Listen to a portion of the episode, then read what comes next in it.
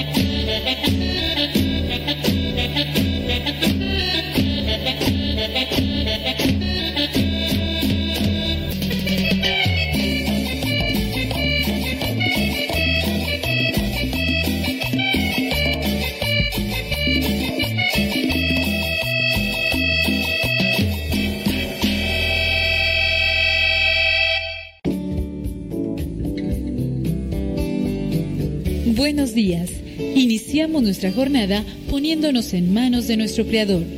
Pedimos su gracia para enfrentar como hijos suyos cada reto que la vida nos presente, acompañados de María, la dulce Madre que nos invita a proclamar las grandezas del Señor. Camina con nosotros en radiocepa.com, emisora católica de los misioneros servidores de la palabra.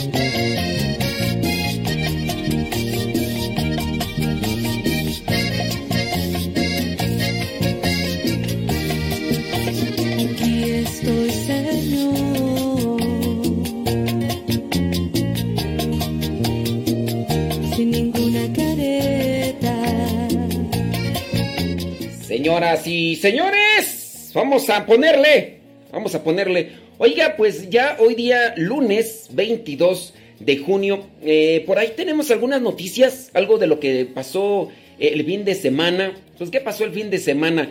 El sábado pasado, el Papa Francisco dio a conocer que se integran tres nuevas jaculatorias. Sí, tres nuevas jaculatorias. Yo espero que usted, si no se dio cuenta, pues por ahí también ya le investigue y sepa a qué jaculatorias se refiere. En este caso, también lo que vendría a ser... Mm, estas nuevas jaculatorias no es el primer papa que integra, San Juan Pablo II también integró algunas.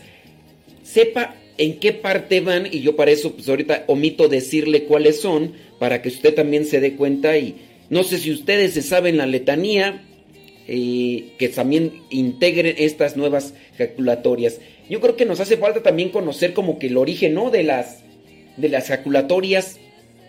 Porque de repente podría, podríamos nosotros opinar como que muy a la ligera con respecto a las letanías, pero hay que saber cuándo incluso se integraron las letanías al rosario. Ayer me estaban platicando, hablábamos de eso ahí en el comedor, eh, que por ejemplo hay algunos países donde no se reza la letanía y es que entendamos que es el rosario.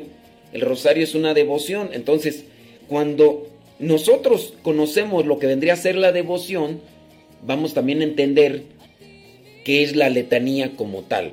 Y también aprender o conocer, por lo menos, si no uno no sabe la, fecha exacta, pero saber en qué momento se integró la letanía, si la letanía existía ya antes del rezo del rosario, eh, quién comenzó a formular esta oración del rosario. Hay algunos dicen que Santo Domingo de Guzmán y él como tal fue un gran propagador del, del rezo del Santo Rosario, pero no fue el que lo empezó a estructurar, porque por ahí pues son los monjes los que comienzan a hacer la estructuración de lo que vendría a ser el rezo del Santo Rosario.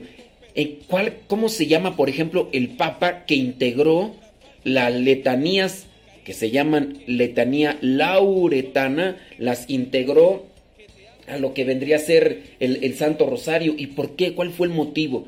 Y después de ahí, pues también investigar, investigar quiénes fueron los papas que han eh, ido integrando o metiendo lo que son otras letanías yo por ahí tengo un artículo, a ver si ahorita en un ratito más lo publico ahí en, el, en mi página personal de Facebook y de, Twitter, Modesto Lule. Ustedes pueden buscar ahí y les vamos a dejar ahí para que por lo menos den una, una revisada a esto de las letanías y porque es una devoción. Y ojalá y nosotros logremos entenderlo, la diferencia entre lo que es devociones, devociones cristianas, que a veces se mezclan mucho con las devociones populares y que a veces estas devociones populares vienen a tergiversar incluso la devoción cristiana, ya de repente adquiere incluso mayor connotación o mayor enfoque la devoción popular y no tanto la devoción cristiana y entonces nosotros tenemos también que hacer una, una revisión. ¿Qué más con respecto a eso? Eh, bueno, saber cuáles son las nuevas letanías, eh, por qué se, bueno, no por qué se integraron, sino más bien en qué parte van ¿Qué más pasó el fin de semana? Oye, pues también estos hijos de la intolerancia, hijos del sin razón. El fin de semana, allá en San Francisco, eh, estos hijos de la intolerancia y de la sin razón, que derribaron, derribaron el, lo que vendía a ser la estatua de Fray Junípero Serra. y por ahí están también ya en la mira otro tipo de monumentos o estatuas que son representativas por alguna razón histórica. Y yo digo, ¿Por qué, por qué ese tipo de manifestación? Bueno, son, de, son gente intolerante, gente sin razón. Y yo incluso hasta puedo pensar, reclamando justicia con injusticia. Reclamando. Y empiezan allá a decir que, que Fray Junípero Serra, que puso a trabajar y que maltrataba y que no sé cuántas cosas. Y pues bueno, ahí tendrán a veces cierto tipo de, de mentiras y todo, pero bastaría hacer una búsqueda de lo que es la, la verdad dentro de la historia para no dejarse llevar por leyendas negras. Son, son leyendas negras. Por ahí hay varios libros muy interesantes em, sobre leyendas negras. Uno, uno de estos libros lo escribió, de hecho, una persona que no era creyente. Después comienza a estudiar más sobre la, la historia de la iglesia y a partir del conocimiento de la historia de la iglesia llega a componer varios libros y después llega a entrevistar hasta el Papa Benedicto XVI cuando todavía era cardenal y ¿cómo se llama este periodista, periodista italiano que después incluso entrevistó a San Juan Pablo II cuando escribió el eh, Cruzando el umbral de la esperanza. ¿Cómo se llama este periodista? Yo aquí tengo un libro de él. Espérame tantito. Aquí, mira, aquí lo tengo. Entre todo el tilichero que tengo aquí, aquí tengo un libro de él. Es este Victorio Mesori, mira, aquí de hecho este libro es el informe sobre la fe, es una entrevista que le hizo al cardenal Joseph Ratzinger y, interesante libro, un tilichero que tengo aquí, pero leo entre, entre una cosa y otra, leo, bueno, Victorio Mesori, eh, este cuate escribió un libro muy bueno y se los recomiendo, se llama Leyendas, eh, no, no, no leyendas, este, sí, leyendas negras Leyendas Negras, no me acuerdo cómo es más, pero Victorio Mesori, interesante porque pues ahí da a conocer más sobre esta situación. ¿A dónde iba yo más? Bueno, ya, eh, lo de la estatua, lo de la mm, lo de las, las letanías y, ahí la dejamos. No, me acuerdo ahorita de qué, otras noticias más. Bueno, ¿cuánto tiempo nos queda? Todavía tenemos tiempecito.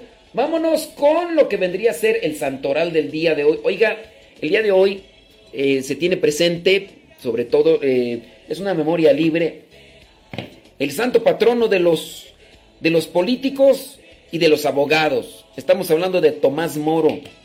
Tomás Moro y, junto, juntamente con él a San Juan Fisher, obispo, que pues eh, les dieron cuello y los, los, decapitaron porque ellos estaban en, en Inglaterra y se opusieron a, a, quien vendría a ser el, el, el que originó a lo que es pues, esta secta, aunque no, no, lo, no lo vean así, pero es una secta de, de los anglicanos, de los anglicanos.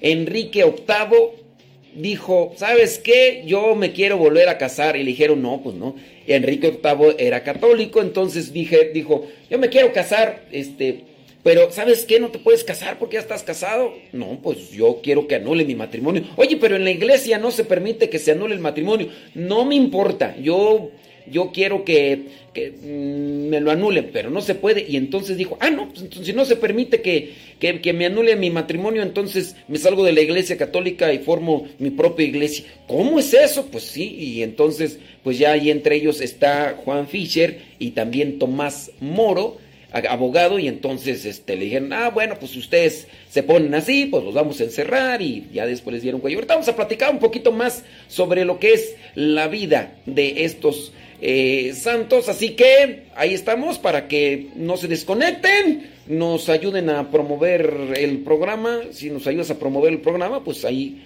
listos, calistos, ya tenemos que hacer pausa y, y ahí estamos, conectados.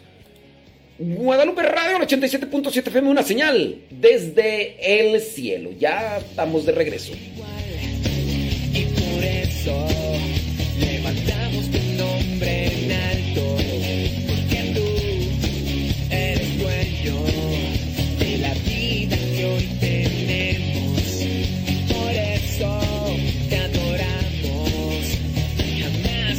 America.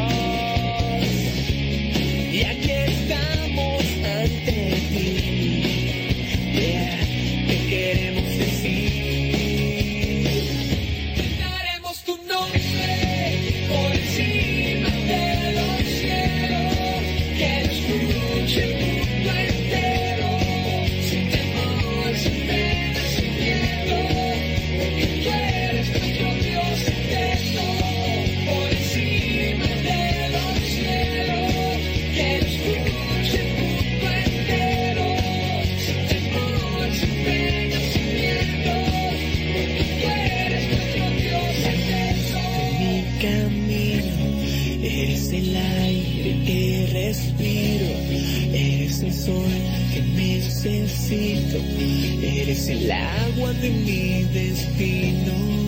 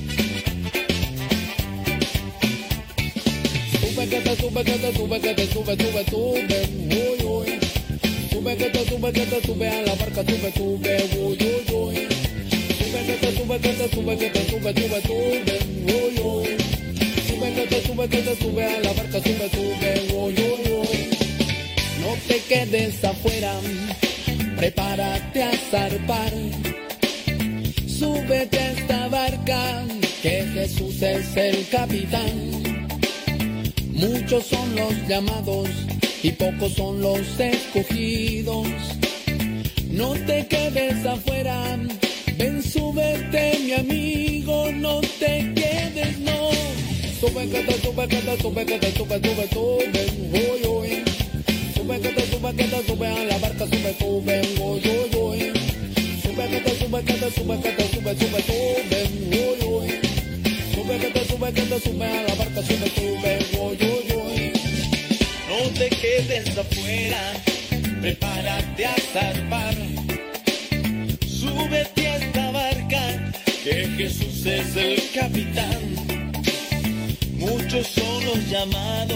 y pocos son los escogidos.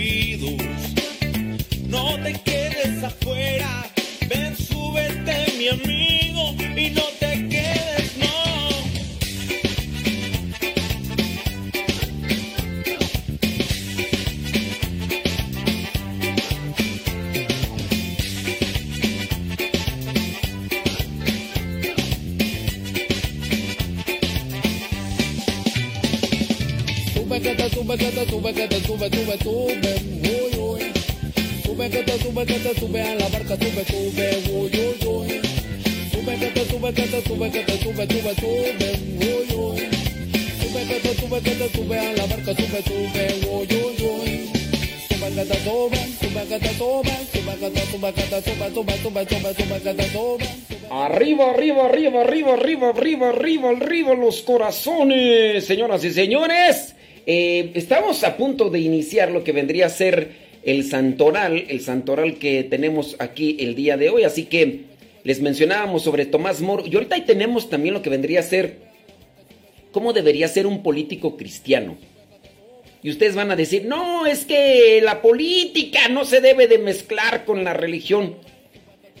Pienso yo que ese tipo de opiniones, cuando dicen que la política no se debe de mezclar con la religión, eh, son expresiones no reflexionadas, porque ciertamente cada cosa está en su lugar y debe de trabajar. Pero el hecho de que una persona esté dentro de la religión no quiere decir en este caso que no tenga que meterse en la política. Porque, ¿qué es la religión? Que la religión es lo que nos ayuda, es una serie de estructuras, de normas que nos ayuda a estar unidos con Dios. ¿Qué es la política? La, la política pues es el servicio que se da a la sociedad. De hecho, incluso tendría por ahí uno que analizar a qué se refiere con la cuestión de política.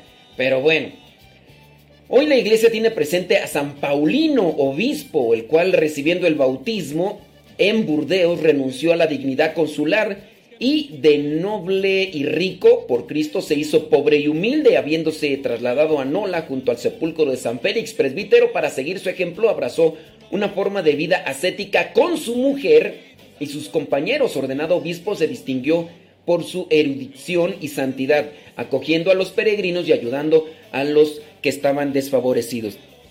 Dentro de lo que es la vida de los santos, uno tiene, también debe tener presente cómo Dios hace un llamado especial y quizá a lo mejor en algo que teníamos nosotros proyectado, de repente es una intención humana, incluso hasta muy personal, pero de repente Dios tiene un proyecto para ti y eso es también salir de esos sueños eh, pues muy personales que a lo mejor dices no son malos, pero los sueños con Dios se hacen mejores. Entonces eso también nos ayuda a conocer más sobre la vida de los santos. Mencionábamos sobre San Juan Fischer y Tomás Moro, eh, que se pusieron a Enrique VIII y pues bueno, ahorita vamos a platicar un poquito más sobre la biografía de Tomás Moro y también un artículo que encontré por ahí, cómo ser un político pero cristiano.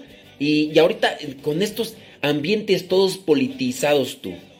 Esto es lo que pienso yo que está afectando la falta de razonamiento y filosofía. Son ambientes muy politizados y casi en todos los países, si te das cuenta, hablando de Estados Unidos, hablando de México, tienes que estar, si tú por ejemplo hablas algo en contra de cierto personaje político, entonces ellos determinan que estás del otro lado. Y tú dices, no, yo no estoy del otro lado, no, no, tampoco favorezco a los otros políticos que son contrarios a ti por tu color o por tu ideología política, que, que ahorita por ejemplo, hablando de México, pues, ¿qué, ¿qué diferencia hay entre los políticos? La única diferencia es cuando se cambian, porque al final de cuentas, si analizas la historia de cada uno, uno ya estuvo en uno, en un partido, después se brinca al otro, después se regresa y, y lo único que los diferencia es ahora en el, único color donde están. No sé, por ejemplo, en Estados Unidos si se hacen esos cambios por allá, pero Pareciera ser que así los políticos ya más están en la búsqueda de una conveniencia por un curul o por una cuestión ahí monetaria y otras cosas más, que es también a veces de lo que sacan ganancia. Pero bueno, de eso hablamos en otro momento. La iglesia hoy tiene presente también a San Flavio, Flavio Clemente Mártir, a quien el emperador Domiciano, con él que había ejercido el, el consulado, condenó por negarse a adorar a los dioses paganos y murió en el año 96. Flavio Clemente. La iglesia también tiene presente a San Albano allá en la Gran Bretaña. Él fue mártir, el cual, según narra la tradición, aún no bautizado, recibió en su casa a un clérigo. ¿Quién es un clérigo tú?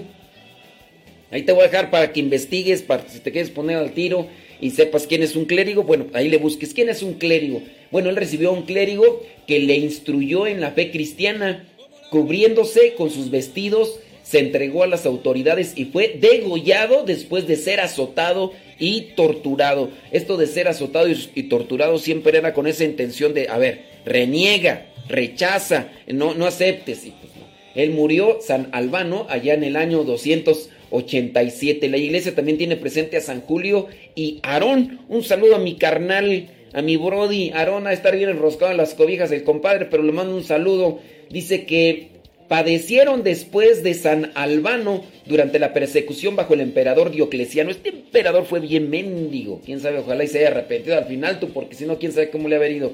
Y tras ser torturados, San Julio y Aarón, dice, de diversas maneras, consumado su combate, entraron en el gozo de la ciudad del cielo. Murieron allá en el siglo IV.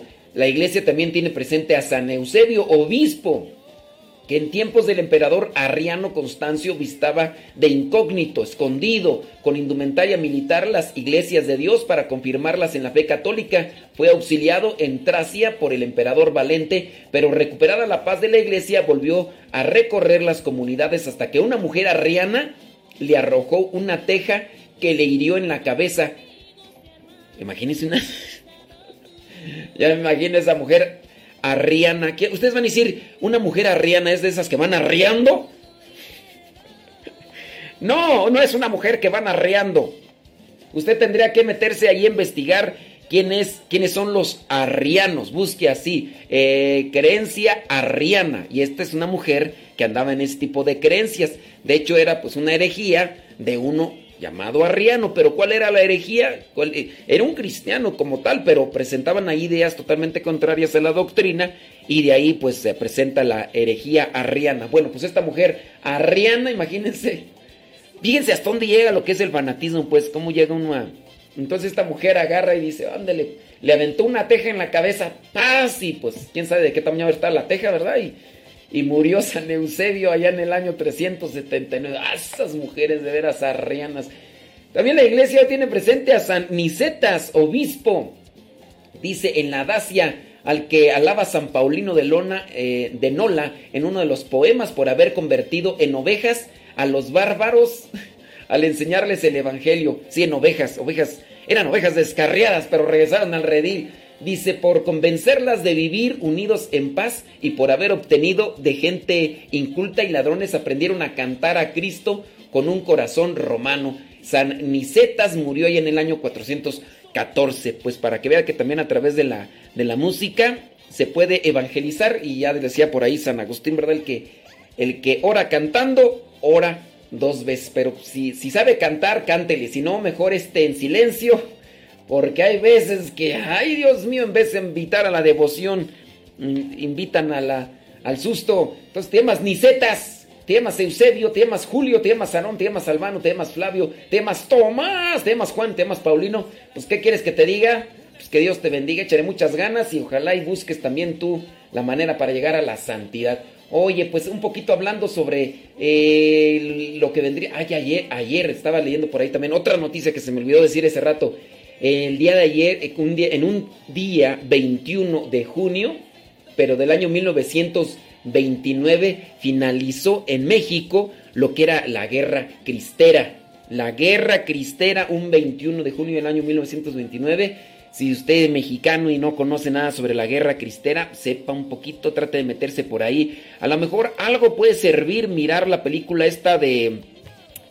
Bueno, es que no sé en inglés cómo, cómo se llama, pero en español se llamó La Cristiada. Métase un poquito ahí a conocer un poquito más sobre esa, esta, esta etapa en la historia de México y qué fue lo que le pasó a los cristianos y a los sacerdotes.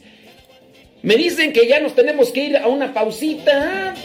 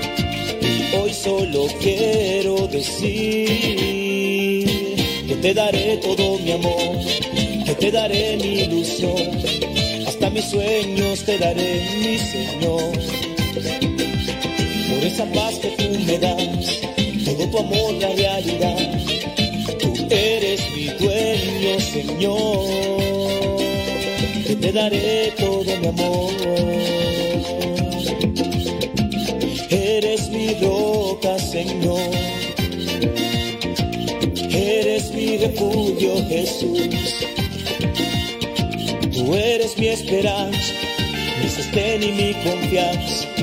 Por eso te digo, Señor, que te daré todo mi amor, que te daré mi ilusión, hasta mis sueños te daré, mi Señor.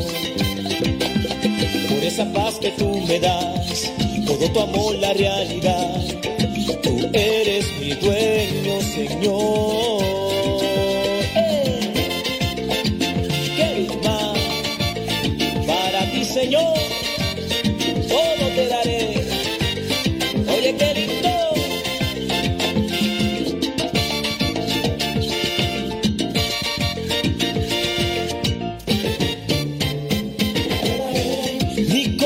Señor, mi alma, mi Dios, todo lo que soy, a ti te daré, te daré toda mi vida. Así es, señoras y señores, al que madruga Dios le ayuda. Muchísimas gracias por estar ahí conectados con nosotros el día de hoy. Hoy 22 de 22 de de, qué? de, de junio. Si es que estoy acá medio medio atorado. 22 de junio, la iglesia tiene presente a Vamos a leer rápidamente así qué onda con Santo Tomás Moro. El nombre, eh, el hombre no puede ser separado de Dios, ni la política de la moral, decía Santo Tomás Moro, declarado patrono de los gobernantes y los políticos por San Juan Pablo II. Santo Tomás nació en Londres en el año 1477 y mantuvo siempre una vida de fe. Se graduó en la Universidad de Oxford, como abogado y su carrera exitosa le llevó al Parlamento. Fíjese, un hombre estudiado, pero eso le ayudó más a profundizar sobre la fe. No hubo así como aquellas cosas que de repente hay algunos que empiezan allá a estudiar en la universidad ya muy acá se, se alejan de Dios. No, él no. Dice, con Jan Cole tuvo un hijo y tres hijas. Su esposa muere y contrae nupcias nuevamente con Alice Middleton. Dice, en 1516 escribió su libro Utopía, un libro clásico de él, lo que llamó mucho la atención de Enrique VIII, quien lo puso en importantes puestos. Cuando el rey seguía con su intención de repudiar a su esposa para casarse con otra y se disponía a separarse de la iglesia de Roma para formar la iglesia anglicana bajo su autoridad, Santo Tomás Moro renunció, dijo, ¿sabes qué? Tú me pusiste en un puesto acá muy importante, pero no me, no me conviene estar relacionado con personas que tienen ese, tipo de pensamientos como Tunas en San Luis. Más adelante, Santo Tomás Moro se dedicó a escribir en defensa de la iglesia, apologeta, y con su amigo, el obispo San Juan Fischer, se rehusó a obedecer al rey como cabeza de la iglesia. Ambos fieles a Cristo fueron encarcelados. Meses después fue ejecutado San Juan Fischer y días posteriores Santo Tomás fue condenado también como traidor. Murió mártir al oponerse a la división interesada de Enrique VIII en el andamio para ser ejecutado. Santo Tomás le supo decir a la multitud que moría como el buen servidor del rey, pero primero Dios y siendo decapitado partió a la casa del padre un 6 de julio del año 1535. La fiesta de Santo Tomás Moro se celebra cada 22 de junio junto con la de San Juan Fischer. Estando el obispo Juan San Juan Fischer en la cárcel, eh, lo nombraron cardenal, de hecho. La historia de Santo Tomás Moro ilustra con claridad una verdad fundamental de la ética política. En efecto, la defensa de la libertad de la Iglesia frente a las indebidas injerencias del Estado es al mismo tiempo defensa en nombre de la primacía de la conciencia de la libertad de la persona frente al poder político. En esto reside el principio fundamental de todo orden civil de acuerdo con la naturaleza del hombre, añadió San Juan Pablo II en el año 2000. Pues todavía por ahí hay algunos que se dicen católicos y que están dentro de la política, pero pues son capaces de aprobar y de eh, votar y de promover lo que vendría a ser el aborto y otras cosas más que están en contra, no de, no de la religión como tal, sino incluso hasta de los principios humanos, de los valores humanos.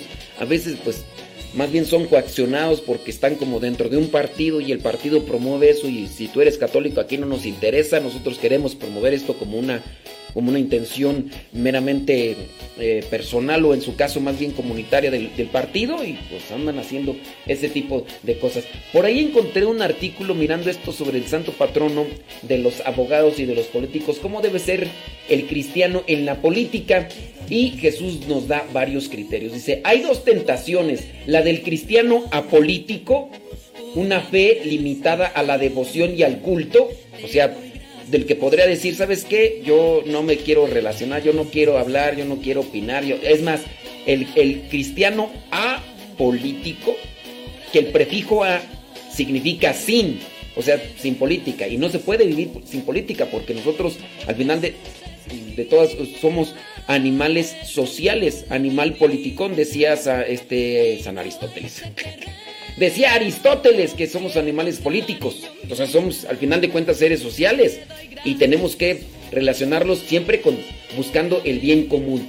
Y en este caso, decir yo no me meto en política, es más, cuando viene eso de ¿cómo se dice tú cuando, cuando no quieren poner? La este, abstención, la abstención de la política y después hay quejas. No, es que este, este eh, político, este partido, oye, pero como te, te estás quejando, tú no emitiste un voto. No, pero es que todos son iguales.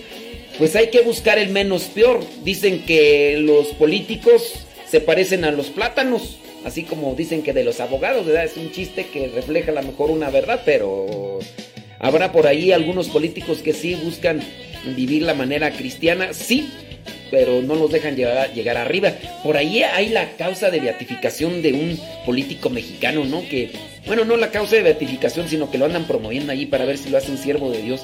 Eh, de un señor de apellido Abascal, que fue muy criticado, muy criticado porque él antes de irse a su trabajo se iba a misa y y trató de aplicar los principios cristianos en su vida de manera así justa, correcta con respecto a la política y todo lo demás. Y por eso también había mordido por sus, por sus contrarios en la política, porque decían eres un mocho, eres un eh, sacristán y eres no sé qué, no sé cuánto. Bueno, dentro de lo que vendría a ser otro abogado muy grande y que incluso hizo mucho bien a la sociedad, principalmente a la parte allá de Michoacán, es eh, Don Vasco de Quiroga. Si ustedes no conocen sobre Don Vasco de Quiroga, eh, métanse a leer un poquito más sobre su vida y se darán cuenta tanto bien que hizo a la sociedad en general y principalmente a las personas de aquellos tiempos cuando andaba por aquellas partes de Michoacán. Bueno, entonces hay dos tentaciones, la del cristiano apolítico, una fe limitada a la devoción y al culto,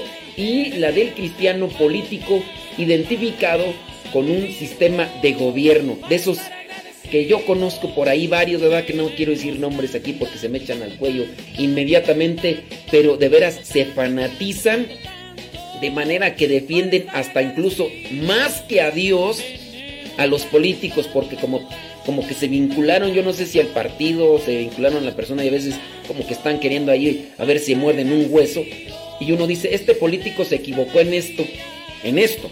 O sea, no es un, un político equivocado, sino se equivocó en esto, este político. Uy, no les digas eso, parece que les echas eh, sal en, la herida, parece que les echas limón en la herida y uh, se te... Y por ahí conozco, de hecho hasta me dejaron de hablar algunos.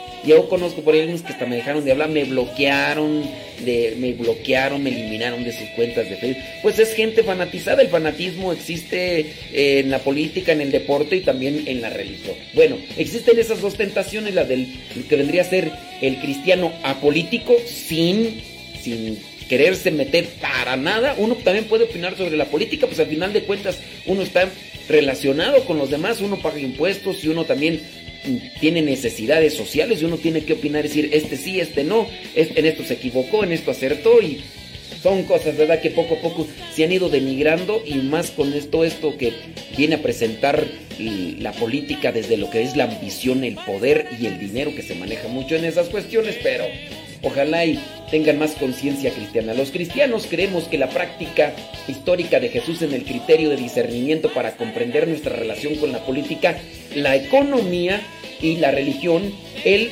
nos muestra cómo la vida de cada persona es sagrada y nos enseña que toda relación debe buscar nuestra humanización en el marco de una libertad corresponsable que nos haga sujetos y no objetos o súbditos, que es a veces a lo que tiende la política.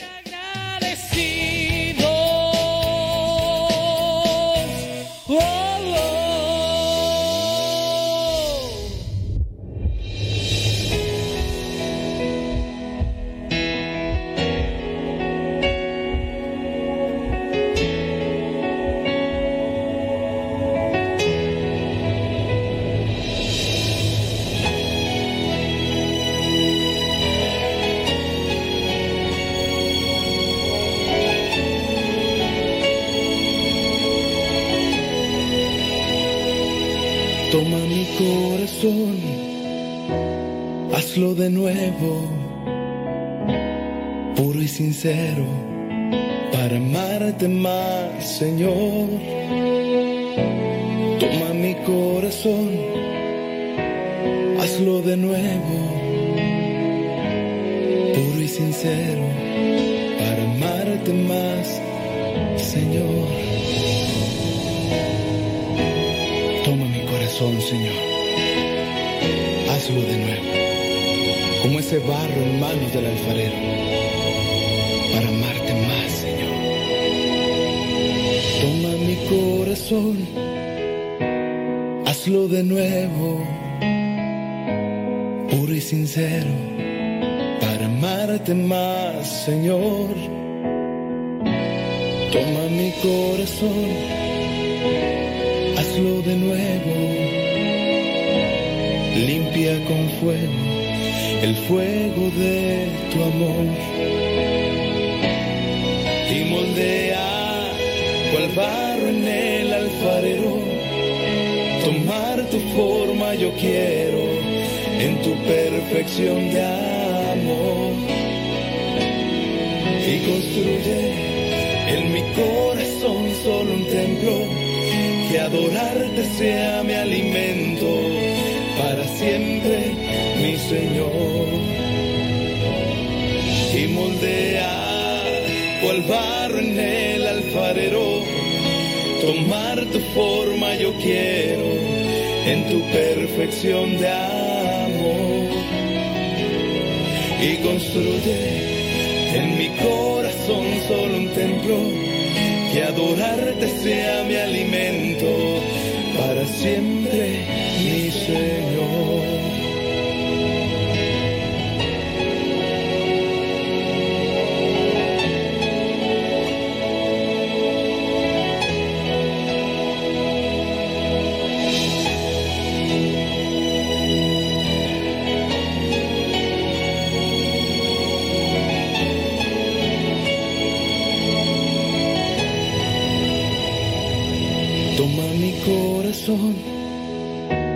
hazlo de nuevo,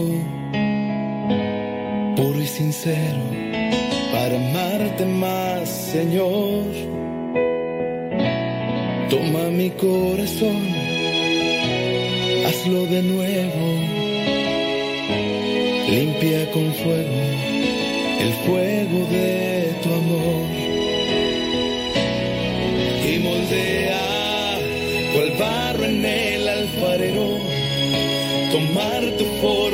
quiero en tu perfección de amor y construye en mi corazón solo un templo de adorarte sea mi alimento para siempre mi Señor Gracias Señor porque has tomado mi corazón. Porque siento tu presencia en mí.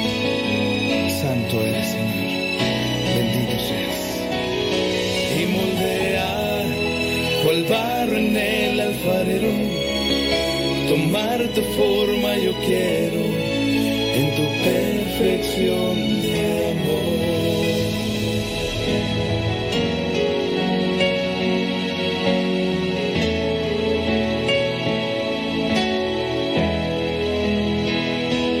Toma mi corazón.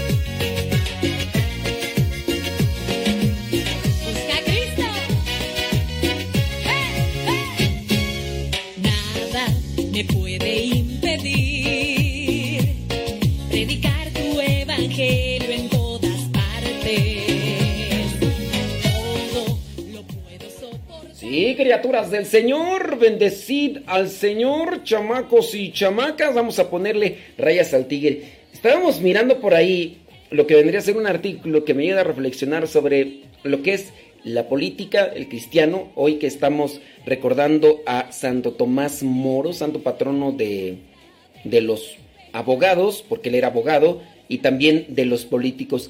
Años anteriores en la Basílica de Guadalupe, ahorita por esta cuestión de la pandemia y todo, pero años pasados se realizaba incluso una misa ahí en la Basílica y se hacían presente muchos de los que de los políticos que se dicen católicos. Lamentablemente hay mucho católico que pues bueno, más bien hay muchos políticos que se dicen católicos a su medida, a, a su forma, a su modo.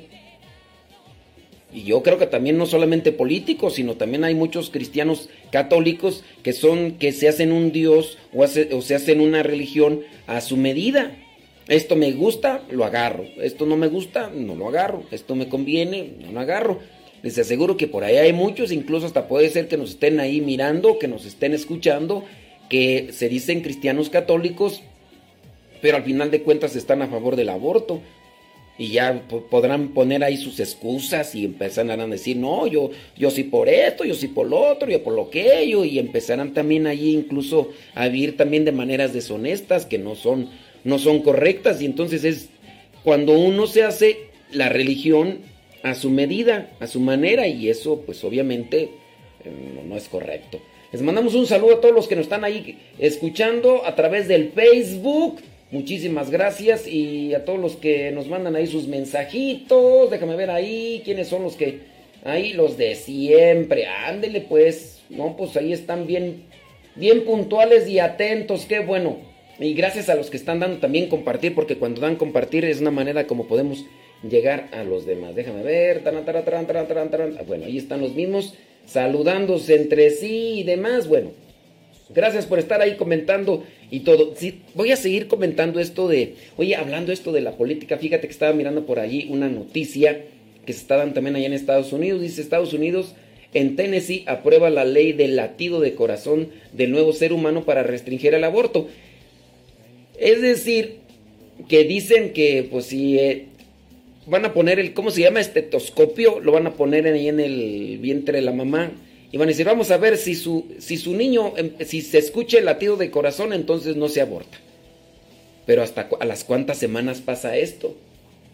Hasta las cuántas semanas. Dice, tras una nego- negociación entre las cámaras del Estado, finalmente se llegó a la aprobación de una ley que prohíbe los abortos después de que se pueda detectar el latido cardíaco del niño. Dice, los médicos calculan que esto podría suceder aproximadamente a las seis semanas de embarazo. También prohíbe que se pueda acceder a los servicios legales de aborto si lo que se busca es eliminar al nuevo ser humano en razón de su raza, sexo o si ha habido un diagnóstico de síndrome. Dice en otro apartado, prohíbe los abortos de mujeres menores de edad bajo custodia del Departamento de Servicio para Niños. La normativa de Tennessee exigirá que el médico que realice el procedimiento de aborto informe a la madre sobre la edad gestional del feto y realice una ecografía antes de llevarlo a cabo. Dice, por lo demás, la iniciativa incluye una excepción si la vida de la mujer está en peligro, pero no, estable, no establece excepciones por violación o incesto. Y por ahí entrarán muchas, muchas ideas que querrán decir, no, pues mira, nosotros estamos a favor de esto, por lo otro y aquello. Pero al final de cuentas, un ser humano comienza desde el mismo momento en el que se da la, unión del espermatozoide y el óvulo. Desde el momento mismo de la concepción, ahí ya está un ser humano y no hay que esperar a ver si, si grita, si, si reniega o si grita o si... Entonces, no. Pero por ejemplo, en el caso de Nueva York, que se aprobó lo que vendría a ser el aborto hasta los nueve meses, o sea, incluso hasta un día antes de que dé a luz o que se más o menos se pronostique que va a dar a luz la mamá, hasta en ese momento se le puede abortar. Y imagínense, o sea, ese tipo de leyes, pues bueno, ahí es donde entran las cuestiones de los políticos que deberían ser, pues los que se dicen cristianos. Y bueno, hablando de Estados Unidos, que a lo mejor una mayoría de políticos podría referirse como cristianos evangélicos, también por quienes fueron pues eh, conquistados y demás, pero la mayoría cristianos evangélicos, pero cuando tú te das cuenta que están también aprobando y están promoviendo ese tipo de leyes que van en contra de los valores, de la familia, de la vida, tú dices, pues qué tipo de cristianos son, oye, pues de los que están...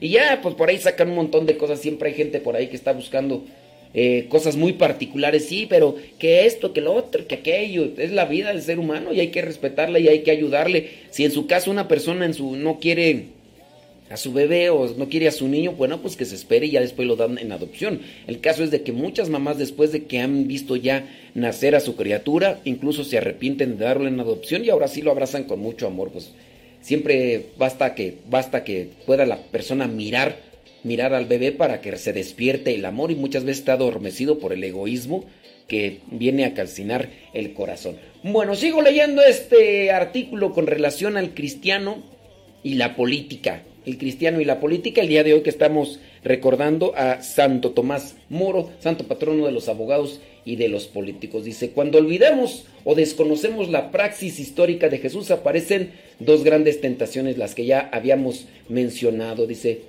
vivir como un cristiano político identificado eh, con un sistema de gobierno que propone como la presencia del reino de Dios en este mundo. Ambos casos niegan al Dios de Jesús. Dice, podemos estar viviendo una fe vacía que se quedó en el culto y la devoción como si estos fueran actos mágicos que sustituyen la relación personal con Dios y con el hermano. O tal vez hemos caído en la tentación de la idolatría mediante la promoción de adhesiones absolutas o a sujetos o sistemas políticos, económicos y religiosos que se proclaman salvadores y exigen culto. Nos hemos acostumbrado a ceder al espacio de Dios a otros. Es preciso pues recordar que la condición política del cristiano no puede ser idolátrica como tampoco ideológica. Voy a remarcar esto, voy a tratar de explicar un poquito. Dice, es preciso recordar que la condición política del cristiano no puede ser idolátrica como tampoco ideológica. idolátrica en el sentido de que se idolatra al personaje político que aparece en escena o en su caso ideológica en el eh, cuando se apegan a lo que vendría a ser los parámetros o las presentaciones o, lo que da a conocer el partido como tal. El partido esto es lo que promueve y a esto es lo que te tienes que apegar. Si tú eres cristiano, aquí no importa tu religión, aquí no importa tu fe, aquí te tienes que apegar a eso. Y prácticamente se manipula, se manipula al cristiano y les digo, muchos de ellos buscan intereses, son intereses económicos, a veces de cierto tipo de puestos, porque ahí es donde te das cuenta, algunos que criticaban, voy a hablar de México sin decir partidos políticos como tal, ¿verdad? Pero al buen entendedor, pocas palabras, hay personajes que criticaban a ciertos partidos en México, pero el día que les ofrecieron un hueso, ahí se van los perros detrás del hueso y comienzan ahí ahora sí a lavar y a lustrar las botas a aquellos a los que antes criticaban y juzgaban. Y tú dices, coherencia, por favor. Antes decías que estaban mal y ahora porque te ofrecieron un puesto político, ahora sí dices que están bien. Sí, porque pues el interés tiene pies, dicen, y como ellos andaban en la búsqueda quizá de un puesto eh, político, porque también es un... una cuestión económica. Tú te darás cuenta que por ahí a muchos que, que han tomado esos puestos políticos, de repente por ahí empiezan a comprar casas y los empiezan a sacar por ahí, decir, oye, antes cuando no estabas en este partido, en este puesto político, de ahora ya de que estás, te has comprado esto, te has comprado lo otro, no, es que son donaciones de familias y demás, y, y, hablar de ese tipo de cosas es ya incluso meterse eh, en política. Me acuerdo yo por ahí, uno de los programas de radio, en que no voy a decir el conductor, un día habló de cierto personaje político y pues sí, una señora le habló para decir, usted no debe de hablar de política, usted hable de Dios, usted hable de fe y sí, pues, a ver, eh, ¿cómo?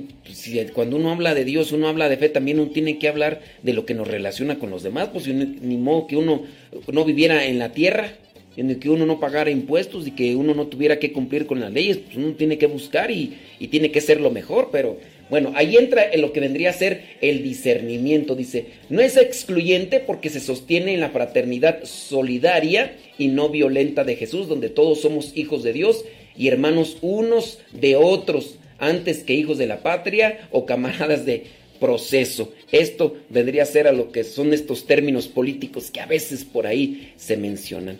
Bueno, pues ya estamos prácticamente llegando al final del programa. Fue un placer y tu verdad me mueve, deliciosa como miel que sale de la roca, deliciosa como miel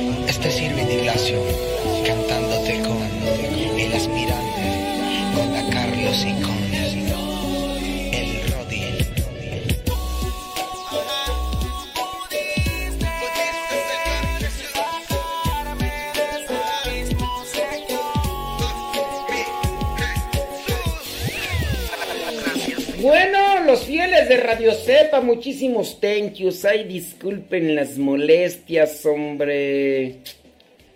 Sí, pues me- me- medio, medio, ahí voy, medio, ahí voy.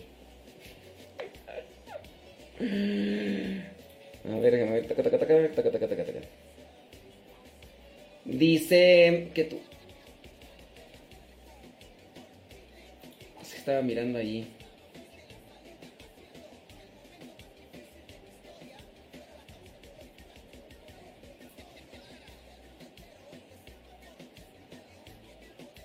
A ver, déjame ver aquí. Bueno, pues ahorita ahí estamos al pie del cañón. Oiga, ya empezó a caer lluviecita acá sabrosa, nada más que hace calorcito. O quién sabe por qué hace calorcito. ¿Quién sabe por qué? ¿Listos, calistos? Bueno, vámonos al Evangelio del día. Y ahorita seguimos platicando un poquito más sobre la cuestión de la política y ahora sí los voy a leer con más atención porque allá cuando estoy con otra radio como estoy atento a una cosa y a la otra y allí y allá y todo y pues nomás no este no me, no me permite concentrarme bien porque estoy allá checando una cosa y estoy checando otra y y todo lo demás. Tarararán, déjame ver, no quiere aquí bajar. No quiere bajar. esto no quiere descargar. Ahí va. Ahí va. Ta, ta, ta, ta, ta, ta, ta, ta.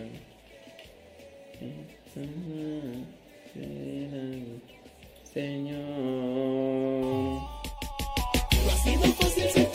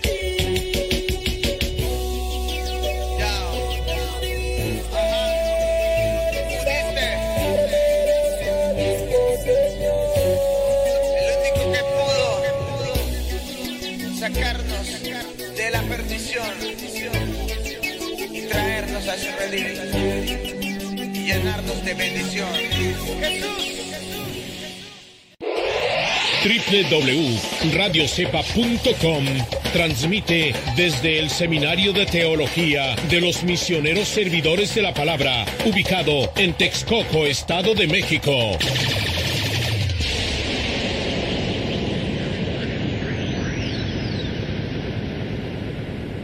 Las mejores melodías, las mejores melodías, la música que te acompañe en tus actividades.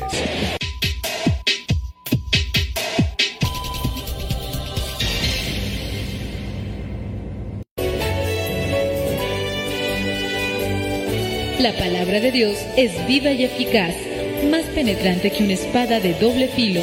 Síguela a través de radiocepa.com.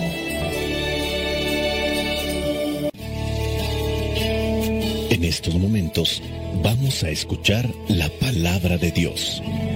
Dispón tu corazón para que el mensaje llegue hasta lo más profundo de tu ser.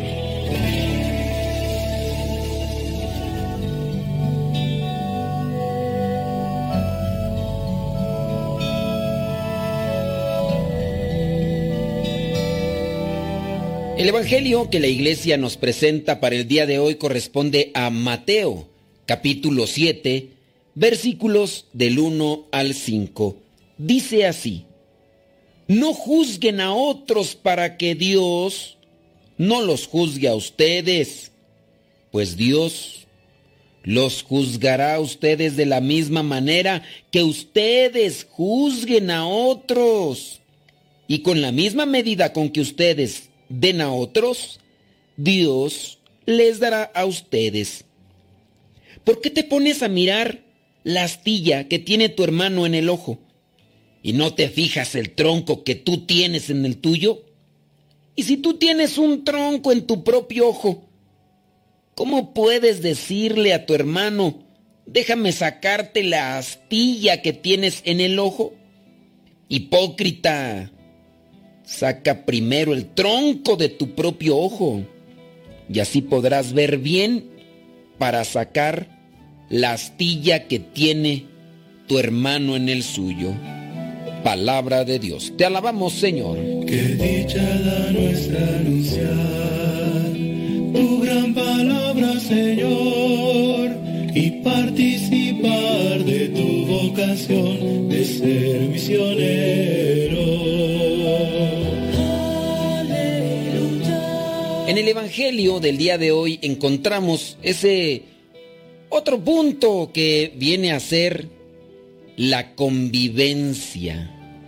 La convivencia viene a ser esa piedra de toque, eh, esa piedrita en el zapato que a como cuesta.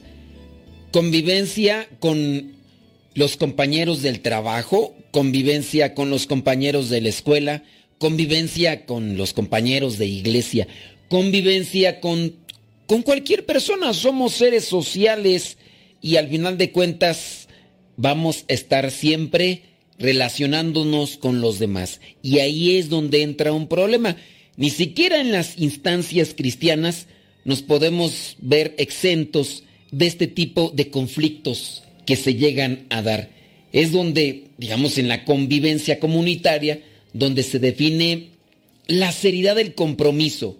Es donde incluso se puede saber qué tan responsables somos. Y es que para mirar los defectos de los demás, a veces somos expertos. Somos expertos incluso hasta para juzgar. Juzgar es emitir sentencia, emitir un juicio. Es cuando podemos decir de una persona el resultado de sus acciones. Te vas a ir al infierno. Ahí se está emitiendo un juicio. Te vas a quedar así para toda tu vida. Ese es otro juicio. Nunca vas a poder conseguir nada. Entiéndemelo. Nunca. Es otro juicio. Todos tenemos defectos. Unos tendrán paja. Otros quizá a lo mejor tenemos una viga. La viga llámese aquel tronco de madera que se utiliza para colocarse en la parte superior de las casas y encima de las vigas colocar el techo, lo que podría ser en este caso una teja o una plataforma de, de, concreto o de otro tipo de material. Esas son las vigas. Imagínate comparar ese trozo de madera bastante grande con lo que podría ser un trozo de pasto. La primera regla como tal o primera condición para tener una buena convivencia comunitaria dentro del plano cristiano es no juzgar al hermano, no juzgar a la otra persona. Pero, ¿qué es eso de vivir comunitariamente? ¿Cómo podríamos entenderlo dentro del plano cristiano? En el Evangelio de Juan hay un pasaje en el capítulo 15 que nos puede ayudar en la referencia. Dice que Jesús vivía en comunidad con sus discípulos y es ahí cuando les dice, ya no les llamaré servidores porque un servidor no sabe lo que hace su amo. Les llamaré amigos, porque les he dado a conocer todo lo que aprendí de mi Padre. Allí en Evangelio de Juan capítulo 15, versículo 15. Jesús entonces es un, un libro abierto, como dice, ¿quién tú? Gerardo Reyes, o quién sabe quién era el que cantaba esa canción. Es un libro abierto para sus compañeros. Es transparente. De su transparencia nace su total confianza a aquellos a los que llama hermanos y amigos. Y tiene lo que vendría a ser esta raíz en la cercanía con el Padre, que en este caso el Padre le da la fuerza para abrirse a los demás. Y eso es también algo que nos puede servir y ayudar a nosotros. Quien vive así, con esta sintonía, quien vive así con los hermanos, acepta al otro como es, sin ideas eh, preconcebidas, incluso hasta sin imponer condiciones previas.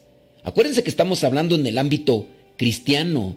No tenemos por qué juzgar. Aceptación mutua, eh, sin fingimiento, en lo que vendría a ser esa total transparencia. Este es el ideal o puede ser el ideal de la vida comunitaria a ejemplo de Jesucristo.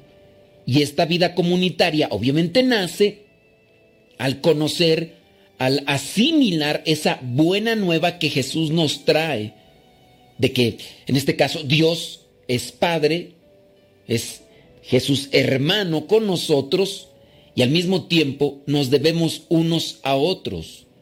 Sí, es un ideal difícil. Y yo se los puedo compartir desde esta experiencia como religioso, como misionero.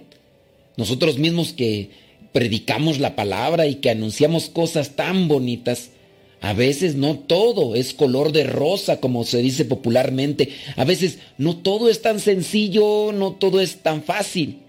Tanto así que yo pienso que ustedes mismos lo notan cuando no hay esa convivencia fraterna entre nosotros los que somos religiosos. Llámese de los hermanos hacia las hermanas o de las hermanas hacia los hermanos. Siempre por ahí sale alguien que hace que desentone. Quizá a lo mejor ya conocía este grupo de religiosos y se ve que se llevan bien padre, que se llevan muy chido, que, que son como hermanos y como si se conocieran de hace mucho tiempo. Pero vienen los cambios y llega por ahí uno o llega por ahí una que comienza a ser mal tercio, dicen allá en mi rancho, que comienza a desacomodar, que llega con cierto tipo de ideas demasiado radicales o extremistas y que a lo mejor igual porque es de mayor edad o porque es más joven o porque es más grande, por no sintonizar o sincronizar en las ideas por las generaciones o la cultura, incluso, o quizá a lo mejor por no dejarse llenar por ese amor cristiano, comienza a desencajar de la relación amistosa. Y así tú te encuentras aquel que no le habla a su hermano de misión. Y a lo mejor los invitas a comer y a lo mejor llega uno antes, llega otro después, o a lo mejor el otro ni sabe cómo o también la otra, ¿verdad? La otra religiosa, eh, habla despectivamente. Esto también se da entre nosotros, así como se puede dar en una familia y que pareciera ser más común allá que acá, o que a veces es más, más visible allá que acá. Pero es un aspecto comunitario difícil, más no imposible, y en la medida en que nos dejemos llenar por Cristo, Él vendrá a darnos esa fuerza, esa potencia para poder limar las asperezas. Tenemos que mirar, pues, la viga que tenemos en nuestro ojo y sacarnos esa viga, después con aquella astilla, con aquello que vendría a ser muy pequeño, pues sí, se puede ver y se puede ayudar a los demás. Querer esperar a quedar inmaculados, que querer quedar sin nada, pues va a ser tanto difícil, ¿eh? Los defectos humanos, ahí los traemos siempre cargando. En el versículo 5 presenta lo que es, pues, un llamado de atención fuerte. Nos llama hipócritas. Hipócritas, saca primero el tronco de tu propio ojo, y así podrás ver bien para sacar la astilla que tiene tu hermano en el suyo. La palabra hipócrita esa palabra repercute mucho porque ¿quién es el hipócrita? El que aparenta una cosa, el que siempre anda disfrazando, disfrazando esto, disfrazando aquello para aparentar y uno puede decir, a ver, soy hipócrita yo. Puede ser que sí, puede ser que hable del amor cristiano y nada más hablo porque no lo vivo, no lo nutro, no lo no lo llevo de manera presencial. Pues sí, no está en mi ser. Y a lo mejor hablo por encimita bien a esa persona cuando me toca encontrarla, pero después viene el momento en el que ya cuando se aleja comienzo a hablar mal de esa persona. El desprecio, siempre despreciar al otro por su condición, por lo que sabe, por lo que no sabe, por pues tantas cosas, ¿no? Que nos pueden envolver y de las cuales se habla tanto en la actualidad de discriminación y cosas de esas, hay que analizarlo, hay que reflexionar sobre ello y recordar que hay que buscar siempre ayudar, no dejarnos llevar por los sentimientos para no herir con nuestras actitudes, con nuestras palabras a los demás y no hablar de comprensión, no hablar de paciencia, si nosotros a veces eh, no, lo, no lo practicamos. Y digo a veces porque en cuanto nos domina el enojo, el resentimiento, pues muchas veces hacemos aquello que, que decimos, que les decimos a los demás que no lo hagan. No, no hagan esto, no hagan aquello.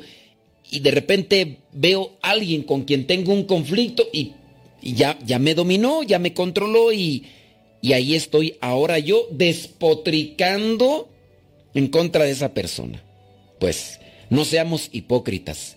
Jesús en nuestro corazón nos ayuda a ser transparentes, sin máscaras, sin aquello que nos hace aparecer como otros. No, hay que ser nosotros en nuestras debilidades, en nuestras virtudes y buscar que el amor de Cristo en cada uno de nosotros haga crecer más las virtudes, el amor, la caridad, los dones y que nos ayude a disminuir aquellas vigas que no nos dejan mirar con el amor cristiano a los demás. La bendición de Dios Todopoderoso, Padre, Hijo y Espíritu Santo, descienda sobre ustedes y les acompañe siempre. Vayamos a vivir la palabra. Lámpara es tu palabra para mis pasos, luz mi sendero. Lámpara es tu palabra para mis pasos, luz en mi sendero. Luz, tu palabra es la luz.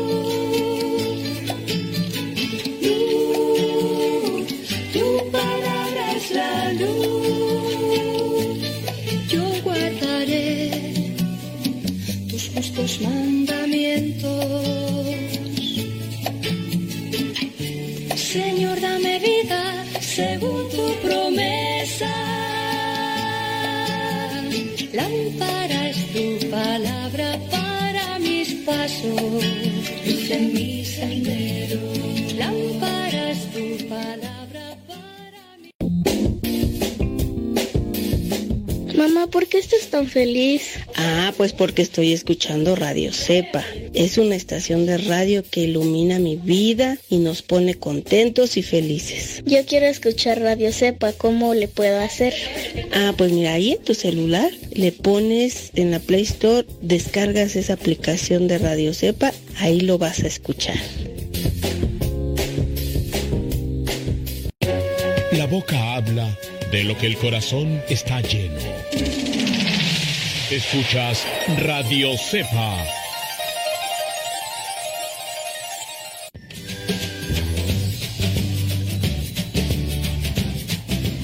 Sigue escuchando www.radiocepa.com. Hola Paco, ¿cómo estás? Hola Pati, ¿qué tal? ¿Cómo estás? Pues mira, resulta que me he encontrado muchos enfermos en el camino Sí. y les he recomendado que escuchen www.radiocepa.com porque, porque ellos se sienten muy solos y entonces en radiocepa.com pueden encontrar durante 24 horas los 365 días del año eh, acompañamiento con programas que les pueden ayudar. ¿Tú has escuchado esa radiodifusora? Claro, miren, yo lo recomiendo para sí, pero ampliamente, puesto que hay una programación durante 24 horas al día, en los cuales encontrarás cantos, alabanzas, encontrarás temas de reflexión, eh, temas del, del padre Luis Butera, el padre Modesto Lule, eh, programación que es muy diversa, pero es de evangelización católica. Y la verdad, es muy importante que te, que te metas a, ese, esa programación porque de ahí se deriva algo que es muy importante, que es la palabra de Dios. Te la recomendamos. Sigue escuchando www.radiocepa.com.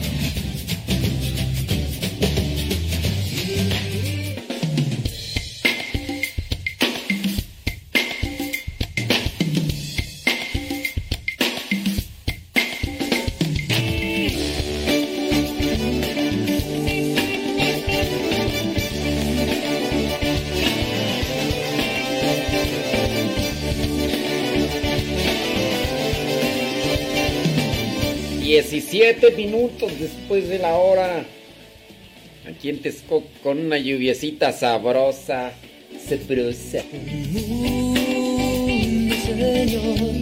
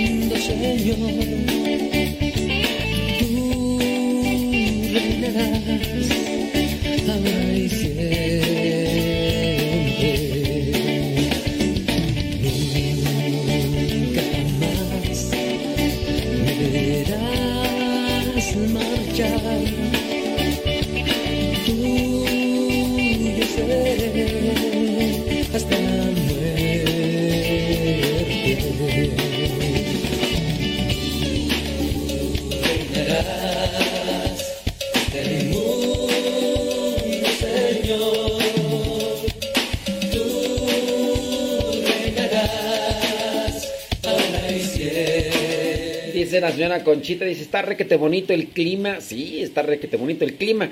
La cuestión es de que para las personas que tienen que trabajar así afuera van a decir, no, no, pero para nosotros sí, pues estamos acá. Aunque no te creas, yo aquí tengo una gotera aquí que no se han reparado, ya empezó aquí la...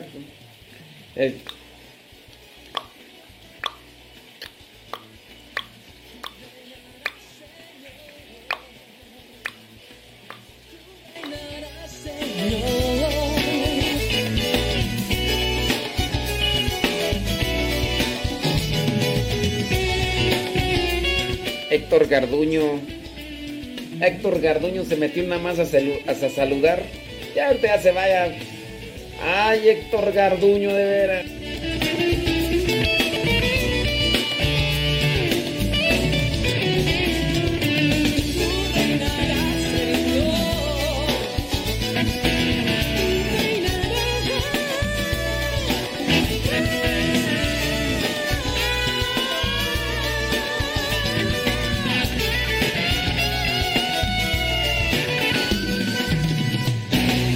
Si estoy cansado, me confortas si estoy enfermo.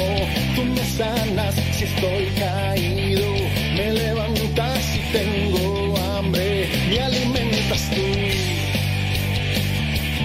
Y ya casi no nos escucha Héctor G. Garduño. ¿Quién sabe por qué? ¿Tú será que ya no le gusta el programa? ¿Qué rollo? Ya tenía un montón que no miraba sus, sus mensajes, sus saludos. Si estoy triste, estoy perdido, tú me orientas si tengo frío, tú me abrigas si tengo miedo, me haces fuerte tú, tú, tú, solo tú. Dicen que nos cambió por la otra estación de radio católica. Ey, no quiero decir nombres, ¿verdad? Porque luego piensan que uno está diciendo que es menos o que es más. y- solo tú, tú, tú, Jesús, tú, tú, tú, solo tú, tú, tú, tú, tú, tú, solo tú, tú, tú, Jesús.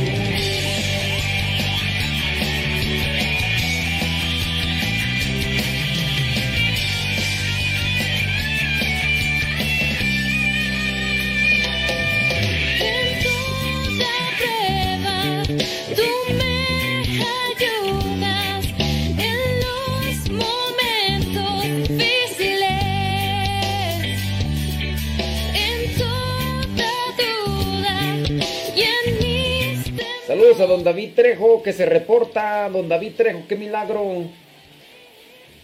Lupe Barriga dice que anda allá en, en Marion, North Carolina, trabajando y duro y tupido ahí en los campos. Ahora que anda haciendo Lupe Barriga. Saludos a todos los pelones de Cristo, en especial a don Modesto, dice David Trejo. Te aprovechas de mi nobleza.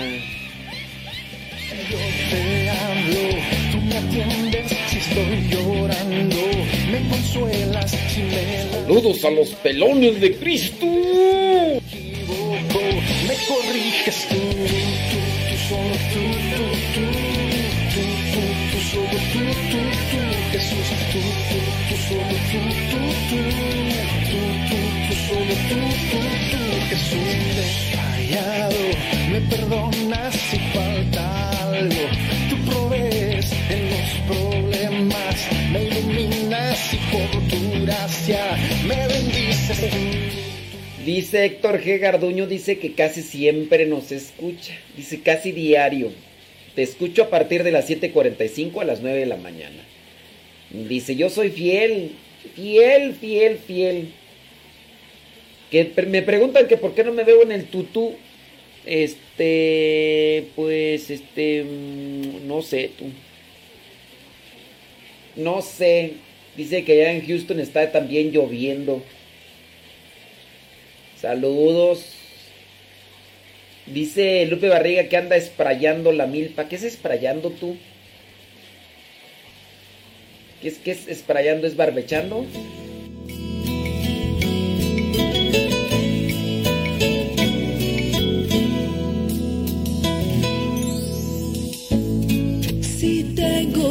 Amor, tu luz Ando medio, así medio. Medio atar- atalandrado. Más de lo normal. Es que ayer eran, eh, eran las 12 y fracción y todo estaba aquí en la chamba. 12 y fracción, pues prácticamente como las 12 y media. Y luego en lo que agarré sueño. Y luego las 4.55 suena mugre despertador. ¿Te imaginas? Como araña fumigada. Eres madre de un pueblo y entre tus manos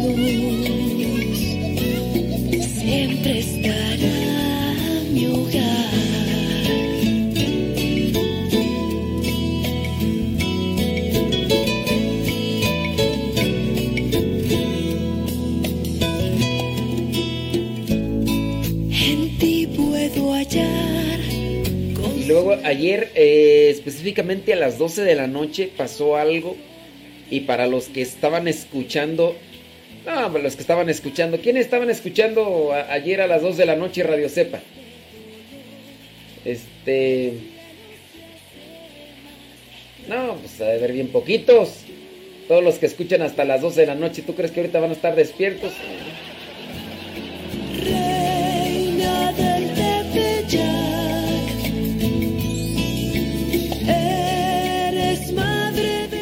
Fíjate que sí pude dormir, o sea, no, ah, no, a mí eso a mí no me espanta.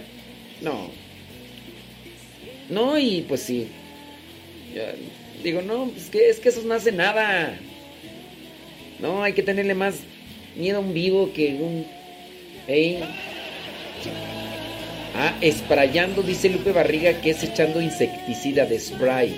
Esprayando. Ah, bueno. entre tus manos siempre estará mi hogar.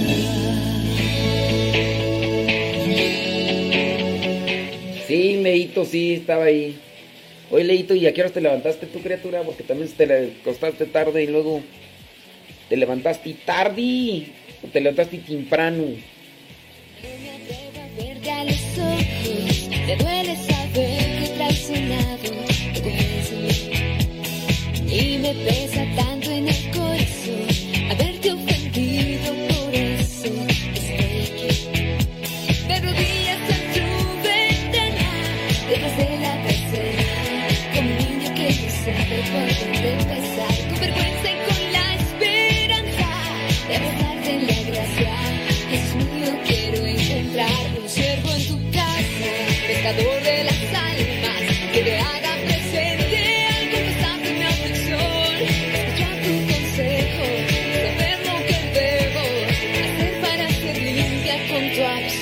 kisses.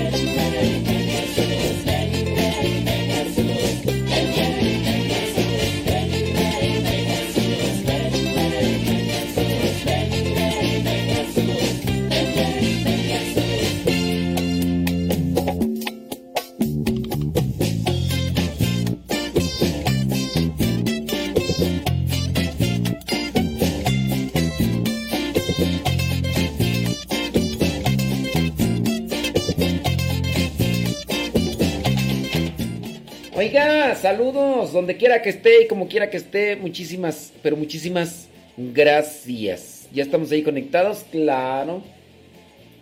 Pues el día de ayer, 21 de junio, muchos celebraron el Día del Papa.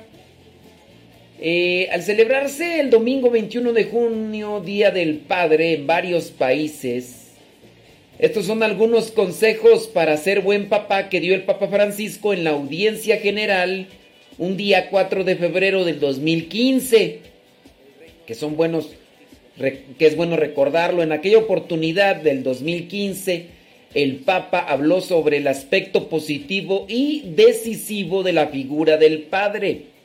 Y estos son algunos consejos, pongan mucha atención. Attention, please. Alegrarse por lo correcto, eso es lo que debe de tener el papá. El Papa Francisco asegura que un padre no debe vanagloriarse de que su hijo sea como él, sino alegrarse cuando éste aprenda la rectitud y la sensatez. Esto será la mejor herencia. Alegrarse por lo correcto, esta será mejor la, la mejor herencia que podrá transmitir al hijo y se sentirá pues bien, lleno de gozo cuando vea que lo ha recibido y aprovechado. Número dos, consejo número dos. Educar con cariño. El primero, alegrarse por lo correcto. Segundo, educar con cariño. El padre trata de enseñarle lo que el hijo aún no sabe. Por lo tanto, corregir los errores que aún no ve, orientar su corazón, protegerlo en el desánimo y la dificultad.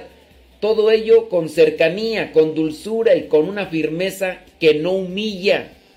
Con una firmeza que no humilla. Entonces, educar con cariño. Número tres, acompañar con paciencia. El Papa pide un acompañamiento constante, es decir, estar presente en la familia, compartir los gozos y las penas con la mujer, acompañar a los chamacos a medida que van creciendo. La parábola evangélica del Hijo Pródigo nos muestra al Padre que espera en la puerta de la casa el retorno del Hijo que se equivocó. Sabe esperar, sabe perdonar, sabe corregir. También hoy los hijos al volver a casa con sus fracasos necesitan a un padre que los espere, que los proteja, que los anime, les enseñe cómo seguir con el buen camino, por el buen camino. A veces tiene que castigarlo, pero nunca le da una bofetada en la cara. Acompañar.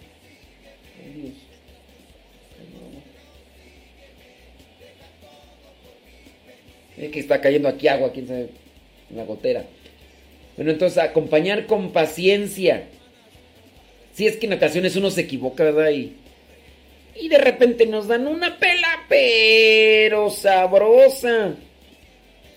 Y uno dice, espérame tantito, pues ves cómo estoy, hombre, después de la equivocación y tú todavía dándome de tumbos, pues espérame. Número cuatro, orar con confianza. Muchas veces no admitirán los fracasos los hijos, pero necesitan del papá, como todos necesitamos acudir al único padre bueno. Como dice el evangélico, no, el evangélico, no el evangelio el Padre nuestro que está en los cielos, indicó el Papa, haciendo alusión al diálogo con Dios a través de la oración. Y consejo número 5 y último. Finalmente el Santo Padre resaltó la importancia de pedir al Señor que nunca falte en las familias la presencia de un buen Padre, que sea mediador, custodio de la fe en la bondad, en la justicia y la protección de Dios como lo fue San José. Entonces ahí están los consejos. Vamos a repetirlos para que los papás se les quede. Alegrarse en lo correcto. Alégrate en lo correcto. Número dos, educar con cariño. Con cariño. Número tres, acompañar con paciencia. Número cuatro, orar con confianza. Orar con confianza. Número cinco, Seguir a San José. Seguir a San José. Ahí están esos consejitos. Ahí se los dejo por si usted es papá, pues que le eche un trompo a Luña. Lo invito para que escuche la radionovela. Sí, pásele, pásele a Radio Sepa. Si ustedes no han descargado la aplicación, descárguenla. Ahí uno escuchan las 24 horas, así como Héctor G. Garduño que dice que, que él es fiel a Radio Sepa y ahí nos está escuchando siempre. Gracias. Yo creo que ya se fue, ¿no? Ah, no. Sí, no, no, a ver, Héctor G. Garduño, ya pasa de las 9 de la mañana. Tú estás mandando un mensaje a las 9.30. Dices que nos escuchas de las 7.15 a las, ¿qué? A las 9. Y ya son las 9.30 y tantos. A ver, ¿cómo es eso? Creo que ya se fue, ya no nos escucha. Saludos a Noemí García desde Los Ángeles, California. Juanita Lázaro, unidos en oración. Oye, está difícil la situación. Ayer me mandaba un mensaje una de las hermanas religiosas donde me daba a conocer que su abuelita estaba enferma y una tía y una hermana y, varias personas por ahí de su familia estaban eh, eh, enfermos. Y, pues sí, está, está difícil, pero confiando en el Señor y pues que crezca nuestra fe, nuestra esperanza. Saludos, dice. ¿Quién es Pifitas Telles? Ay, Pifitas Telles. Bueno, saludos a Pifitas Telles. Carlos Hernán López Medina desde Mérida. Saludos, gracias. Eh, Bertil. mm, No, Ber, sí, Bertil. Dice, lo escucho acá en Georgetown, Texas. Tenemos como tres o cuatro años escucándolo. Y fíjate, ah, no sé, o será que no había puesto atención y es primera vez que veo ahí tu, tu nombre. ¿Será? ¿Cómo vamos, Juanita Lázaro? ¿Todo tranquilo qué? Saludos. Uy, ya tenía, ¿sabes? Tenía ya años. Años que no miraba el comentario de eh, Pérez Laris. ¿Quién sabe dónde estaba escuchando ya? ¿Quién sabe quién? Sí. Uy, no. Ya tenía un montón. Ingrid Apple desde Tlanepantla, Estado de México. Gracias. Marisela Ledesma, no, Marisela Ledesma. Todo el tiempo, todo el tiempo ahí está. De hecho, cuando no aparece esta nos preocupamos. Dijo, "¿Pues ¿dónde andará tú? Hoy no ha mandado los 500 mensajes que nos manda. ¿Dónde andar? Y no, pues ya, no, pues que hizo esto, que otro, pero rara la vez, rara la vez. Y hay otras personas que casi no se asoman, ¿verdad? Noemí García, desde Bakersfield, California, gracias. Saludos a Maribel Gutiérrez. Saludos, Mari. ¿Dónde Maribel tú? Saludos a Gerardo Ma desde Saltillo, Coahuila. Saludos, Gerardo. Ahí te encargo unas empanadas de nuez. Mira, ahorita unas empanaditas de nuez. Acá está lloviendo, mira, con un chocolatito. Unas empanaditas de nuez. ¡Ah, qué bien! ¡Qué bien estarían! Digo. Saludos a María Miranda. Oye, saludos a Griselda la corredora. ¿Nos estará escuchando? ¿Quién sabe? Saludos a Griselda la corredora. Gracias. Héctor G. Dice que todavía sigue. Oye, Héctor. Pero ya pasa de las 9.41 y tú dijiste que nada más de las 7.15 de las 9. Dices, vas a decir, ya me voy pues, hombre, para que no estés.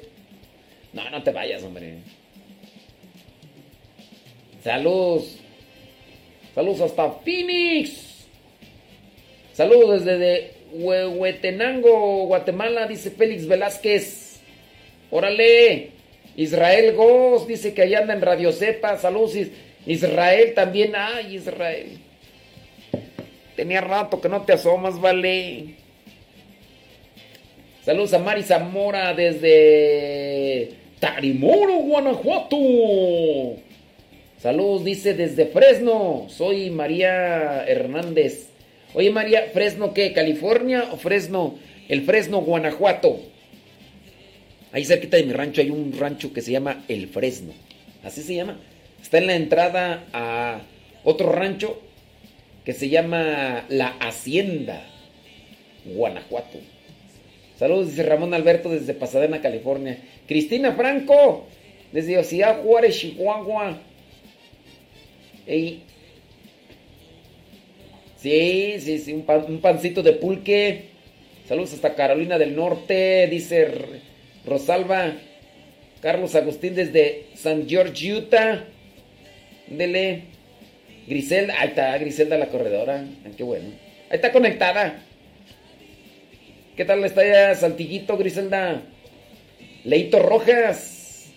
Dice, me parece, Manuel, no sé si lo escucha, pero, pero anda, ha de andar ocupada. Ah, yo creo que sí. Puede ser que sí. Saludos a Agustín, el viejo de Marisela. Saludos, que nos está escuchando. Ah, dice que María Hernández que es Fresno, California. Ya hasta me había emocionado. Yo pensé que era ya el Fresno, Guanajuato. Dije, mira, ya por fin nos empiezan a escuchar. De allá del rancho, pues nada más mi mamá. Sí. Saludos hasta Washington DC, dice Ana Villarreal. Sí, allá del, del rancho, pues nada más mi. Trinidad González, allá en Escondido, California. María Gamino, saludos. Sí, hombre.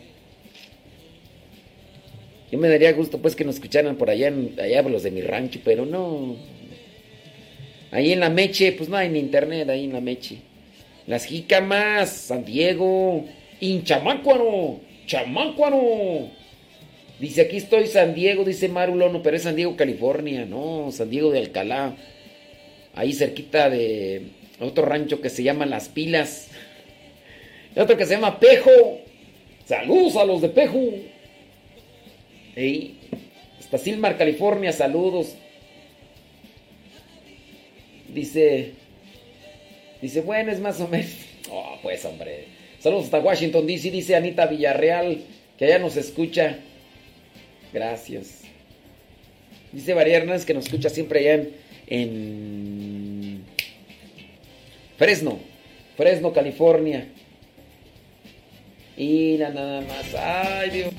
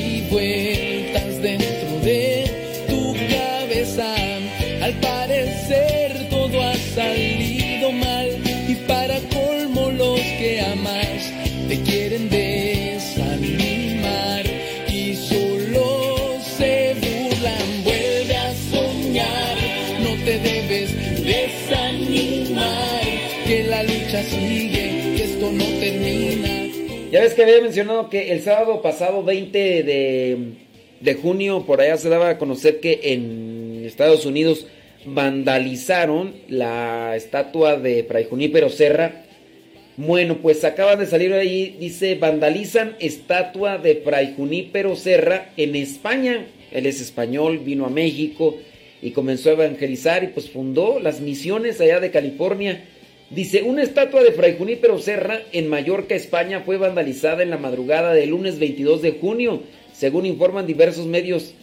Dice, vándalos escribieron la palabra racista con pintura roja en la base de piedra en la que se asienta la estatua y también han pintado la parte inferior de la escultura de bronce en la que aparece con un nativo de las tierras de California. Este ataque ocurrió después de que la concejal de eh, Ayuntamiento del Palma, Sonia Vivas, edil de justicia, ah, dice que es, del, es de la LGBT esa, edil, dice, señaló a través de su cuenta en Twitter que la estatua de Fray Junípero en la ciudad debía ser retirada, aunque de manera pacífica. Y es una edil. Un edil, pues es ahí de las que están, ¿no? Pero es más, como es del, del- de estos edil de justicia social, feminismo y LGBT y quién sabe qué otras cosas más. Entonces, como lo dijo ella, pues ándale, ahí van los borregos. Y si las ciudades eh, hablan mediante los nombres de sus calles, monumentos y estatuas, cuentan la historia política de élites y oligarquías, los habitantes toman la palabra en San Francisco y tiran la estatua de Junípero Serra en Palma. Pacificante debería ser igual, afirmó. Según destaca el diario El Mundo, el alcalde de Palma, José Hila, eh, se desmarcó de las manifestaciones de la concejal, de, dice esta concejal Sonia Vivas, quien forma parte del gobierno de la isla, según destaca el diario ABC, esta escultura vandalizada está junto a la entrada de la Basílica de San Francés y de un colegio en el centro de la ciudad de Palma, en la Palma, Mallorca. Para Junípero Serra era un monje franciscano que nació en la localidad de Mallorca y de allá mismo. Dice en 1713 y falleció en, México, en Monterrey, México. En el año 1784 fue el fundador de nueve misiones de California, beatificado por San Juan Pablo II en el año 1988, canonizado por el Papa Francisco en el 2015. Durante la canonización del Papa Francisco calificó a Fray Junípero de apóstol de California y destacó que buscó defender la dignidad de la comunidad nativa. Este acto vandálico allí en España tuvo lugar después de que derribaron estatuas de Fray Junípero Serra en San Francisco, California y en Los Ángeles también. Los críticos señalan que el, que el santo es un símbolo del colonialismo europeo y que las misiones se dedicaron al trabajo forzado de los nativos americanos, a veces reclamando que Fray Junípero fue también abusivo.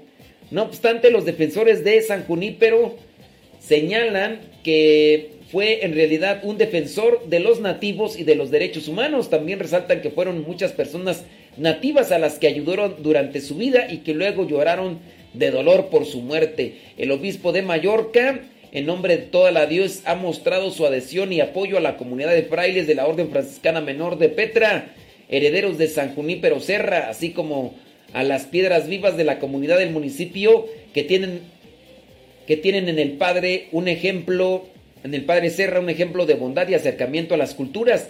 Ante los hechos ocurridos en Estados Unidos, Taltabud se solidarizó también con el arzobispo de San Francisco, California y el de Los Ángeles. Desde el obispado de Mallorca, dice, han enviado un comunicado en el que lamentan y condenan que un movimiento internacional renovado para sanar supuestamente recuerdos y corregir las injusticias, corregir injusticias derribando estatuas y monumentos, supuestamente que son monumentos de racismo, pues nomás no. Dice, el destrozo de las imágenes de Junípero Serra en diferentes lugares de Estados Unidos, como el acto vandálico contra la estatua aceptada en la plaza de San Francisco de Palma, se ha convertido en el último ejemplo, aseguran. Dice, por eso afirman que desde la diócesis que toda persona dice debe trabajar por la justicia y la igualdad y se une a la indignación de, de quienes han sido y siguen siendo oprimidos. Es especialmente cierto que los cristianos están llamados a trabajar incansablemente por la dignidad de todos los seres humanos. Esta es la piedra angular de nuestra fe. Fíjense que para que tengan un poquito más de referencia sobre lo que es lo que es la evangelización, creo que lo, una película que habla sobre esta situación de manera muy clara es la película de La Misión. La película de La Misión donde sale mm, ¿cómo se llama tú? Robert De Niro y Jeremy Irons. Jeremy Irons eh, sale en esta película de La Misión. También sale este otro cuate, hombre. ¿Cómo se llama este? Ay, no me acuerdo otro personaje. Que también es famosillo. En aquellos tiempos no era tanto, pero salen ahí tres, tres famosos. Pues ustedes ahí pueden ver lo que es el trabajo de evangelización que se hizo. Y ciertamente fueron desterrados indígenas ahí en la película de la misión.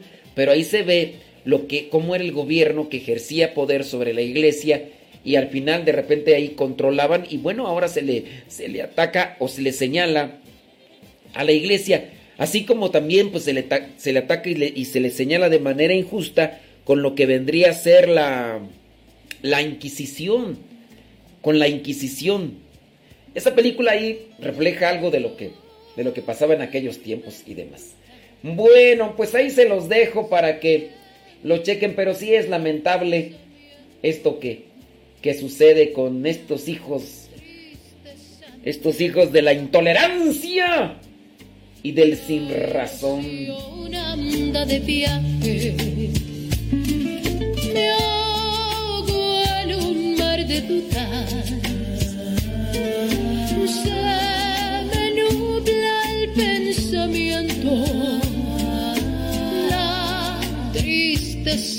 me deja, la ilusión anda de viaje. Yo pienso en ti, busco tu ayuda y pienso en ti, Señor. Yo pienso en ti,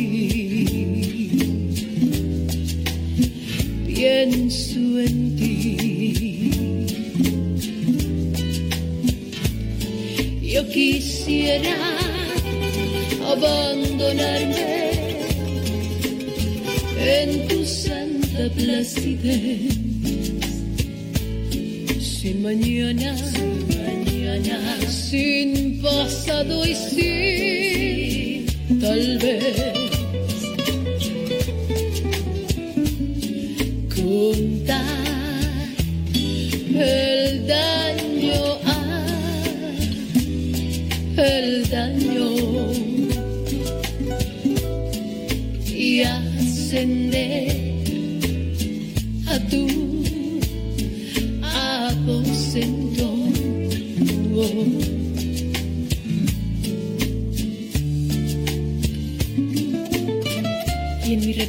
Hacia ti, Señor, conocer el paraíso que has prometido, encontrar en tu regazo mi refugio y en tu hombro el descanso a mi dolor. Si no fuera por ti, Dios de amor, ¿qué habría sido de mí?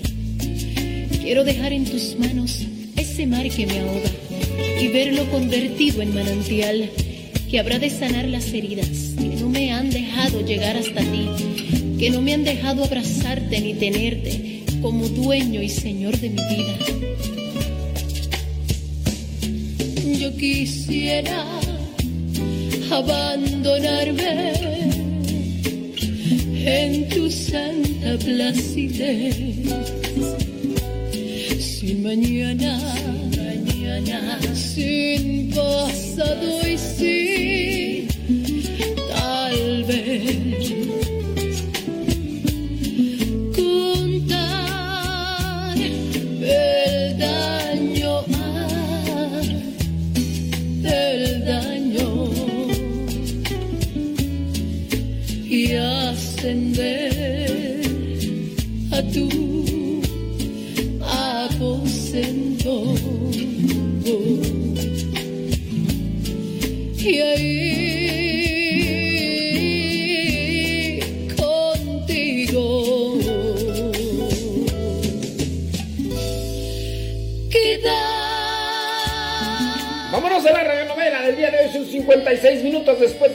56 después de la hora. Radionovela, capítulo número 11, Crudo Brochero. hormiguita negra de sol a sol, por entre las breñas, un rezo aquí, un rezo allá, desgranando rosarios el cura va.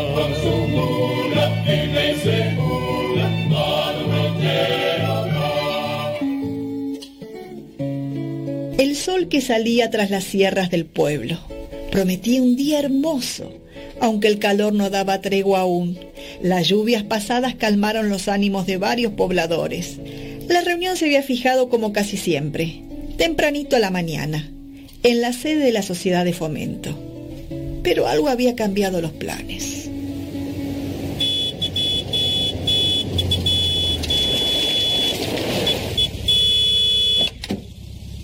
Buen día. Ana, ¿qué haces acá? Ya estaba saliendo para encontrarme con ustedes.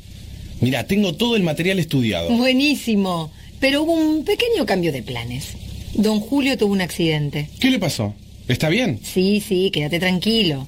Hace un rato llamó a casa diciendo que se cayó de la bici ayer, cuando venía de los ensayos. Oh, y esa bicicleta.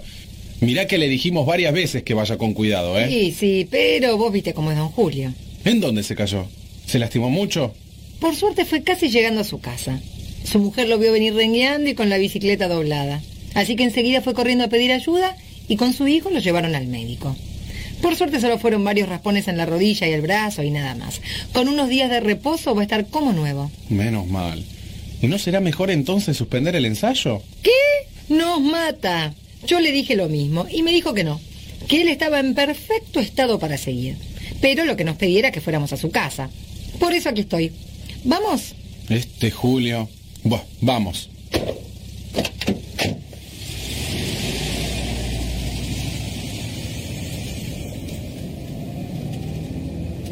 En pocos minutos estamos. Son unos kilómetros nada más.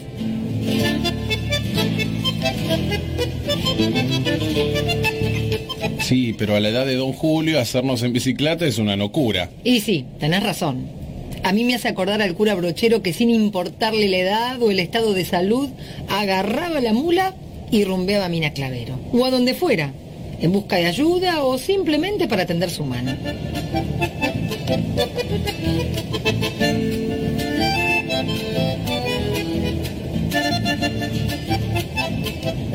Es ahí, llegamos.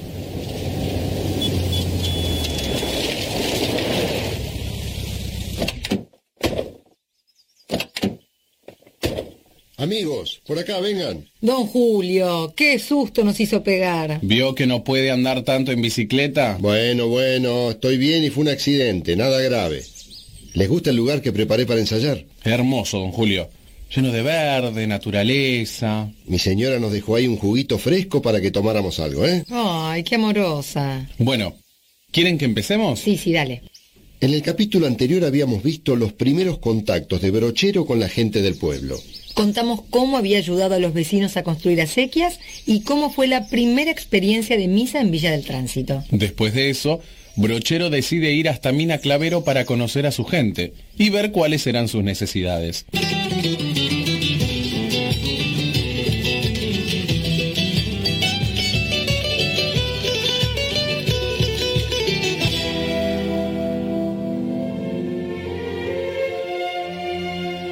El domingo había pasado y con este día su misa.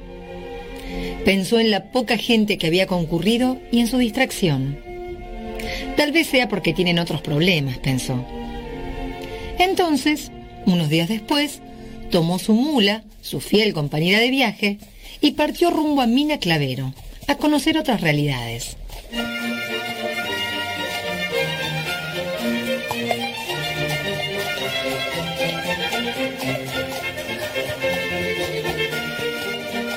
En Mina Clavero había una hostería que tendía Anastasia Febré, una mujer muy culta de origen francés, y su marido, quienes no solo recibieron al cura brochero con un plato de carbonada, sino que además le contaron a todo el pueblo de Mina Clavero sobre su presencia.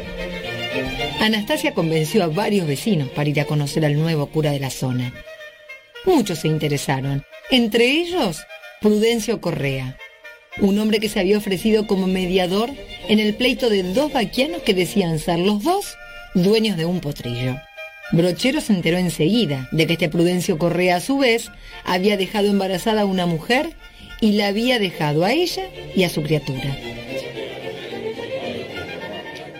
Yo puedo ayudarlos. Doña Anastasia, mándelos para acá. A ese tal Prudencio Correa y a los dos vaquianos con sus yeguas y el potrillo en cuestión. De inmediato, Anastasia fue. Y al rato fueron todos al encuentro con Brochero. Buena, don. Usted debe ser el cura brochero de quien nos habló la Anastasia. Mucho gusto. Yo soy Prudencio Correa.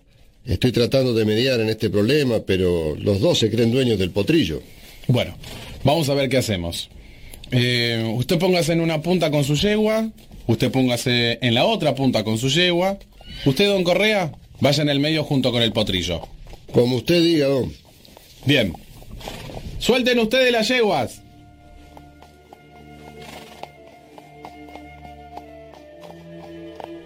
Ahí está, ahí la tienen. Esa es la madre del potrillo porque lo reconoció. ¿No ven que la otra se quedó pastando? Eh, gracias, señor. Impresionante lo que ha hecho. La madre reconoció a su potrillo enseguida. ¿Vio? Dígame, don Correa, ¿usted qué espera para hacer lo mismo? ¿Pero qué dice, señor? Yo no tengo ni yeguas ni potrillo. Pero tiene un hijo y no lo quiere reconocer. Ese hijo es cosa de la Edelmira. La mujer que hace eso se ensucia. El hombre nunca se ensucia. Ah, que se arregle ella, señor. Mire, la yegua, que es un animal, ha reconocido a su hijo. ¿Usted va a ser más animal que ella? Usted Correa es hombre de ley. ¿Sabe lo que tiene que hacer? Casarse con la Delmira delante de Dios y juntos criar a su hijo. Piénselo. Ah, y la próxima vez que ande por Mina Clavero, prometo ayudarle en lo que precise, amigo. Así, de esa manera y con esas palabras, el cura brochero le habló a Prudencio Correa y lo dejó seco. Anastasia y unos pocos que estaban ahí también quedaron sorprendidos con el enorme gesto que había tenido Brochero. Y rápidamente empezaron a contar lo que el cura había logrado en Mina Clavero. No solo había resuelto un conflicto que venía hace un tiempo entre vaquianos, sino que logró con sus palabras convencer a Prudencio Correa. Me parece, doña Anastasia, que me voy a quedar unos días más en su hostería. Qué rápido corren las noticias, ¿no? Rápido llegaron los comentarios sobre las acequias que hicimos allá en la villa. Las quieren acá también, así que me ofrecí a darles una mano. Por lo menos los primeros días, ¿vio?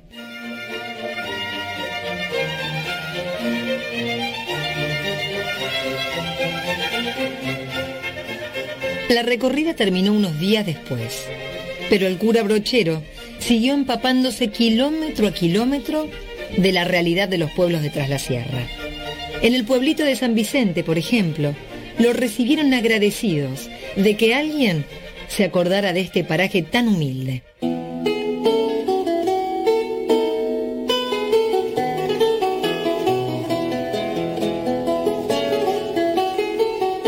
Niños sin bautizar, niños sin aprender catecismo, personas enfermas sin apoyo espiritual. Él sabía que tenía que entregar su vida a Jesús en el servicio a estos hermanos.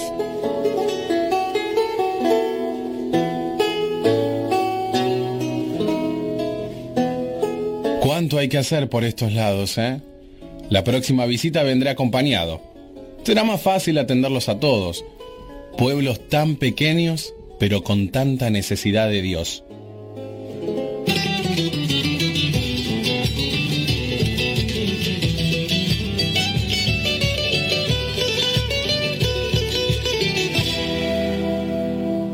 Cuánta cosa hizo Brochero en estas visitas, sin descuidar su pueblo. Yo ya me hubiera sobrepasado. Resolvía conflictos entre vecinos, daba clases de catequesis, ayudaba a los enfermos. Era un apóstol incansable. Se notaba que lleva a Dios por todas partes. Todos lo querían, y él se vio más de una vez sobrepasado.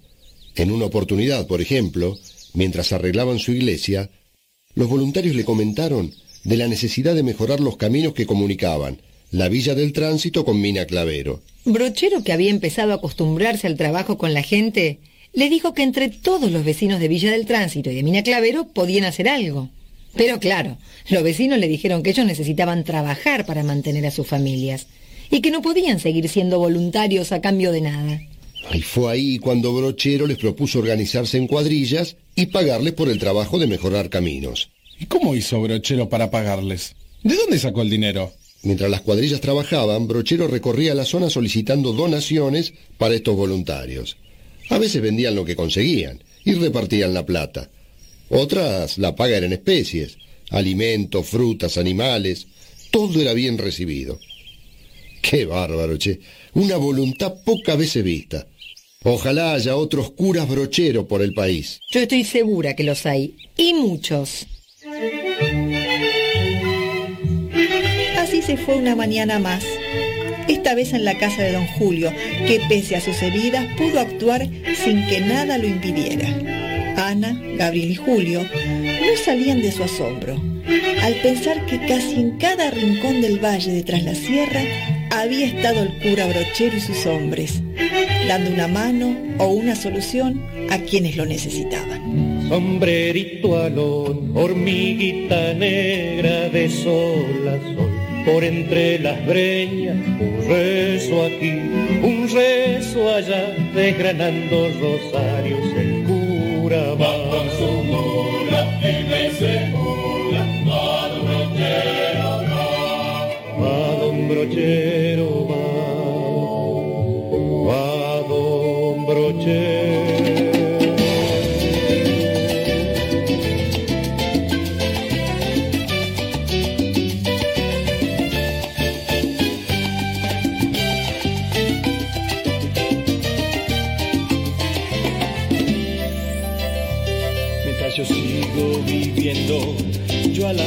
mi Dios. Mientras yo sigo cantando, yo alabaré a mi Dios.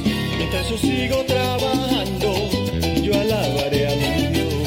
Mientras yo sigo caminando, yo te alabaré.